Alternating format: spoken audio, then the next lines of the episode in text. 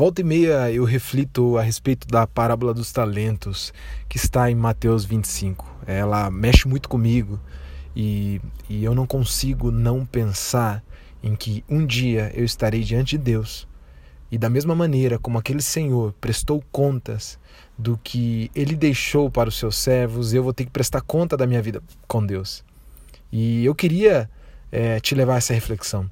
Eu depois de muito tempo refletir sobre essa parábola, eu criei uma pergunta que é uma pergunta que eu imagino que Deus fará. Se ele vai fazer ou não no literal, não sei e nem sei de que maneira ele vai fazer, mas eu prefiro viver uma vida como se ao terminar ela nesta terra, eu diante de Deus, ou após a minha morte, ou por ele ter voltado buscar sua igreja, eu vou, me ter, eu vou ter que me deparar diante dele e responder a pergunta: O que é que você fez com o que eu te dei? Eu sempre tento é, me lembrar disso, todos os dias praticamente. Eu tento me lembrar que um dia eu vou ter que estar diante de Deus, diante do meu Senhor, e ele vai me perguntar: o que é que você fez com o que eu te dei?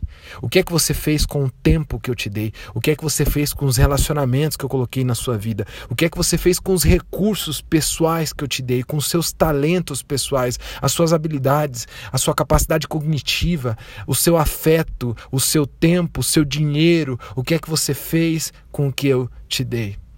E o meu maior sonho é poder colocar um sorriso no meu rosto, chegar diante dele e dizer: Senhor, está aqui.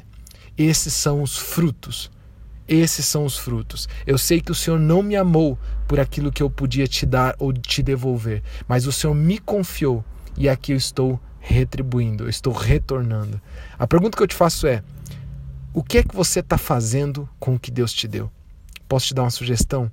Não deixe de viver mais um dia sem se fazer essa pergunta. Todos os dias, ao acordar, ou pelo menos ao encerrar o dia antes de dormir, pergunte-se: o que é que eu estou fazendo com o que Deus me deu? Deus te abençoe.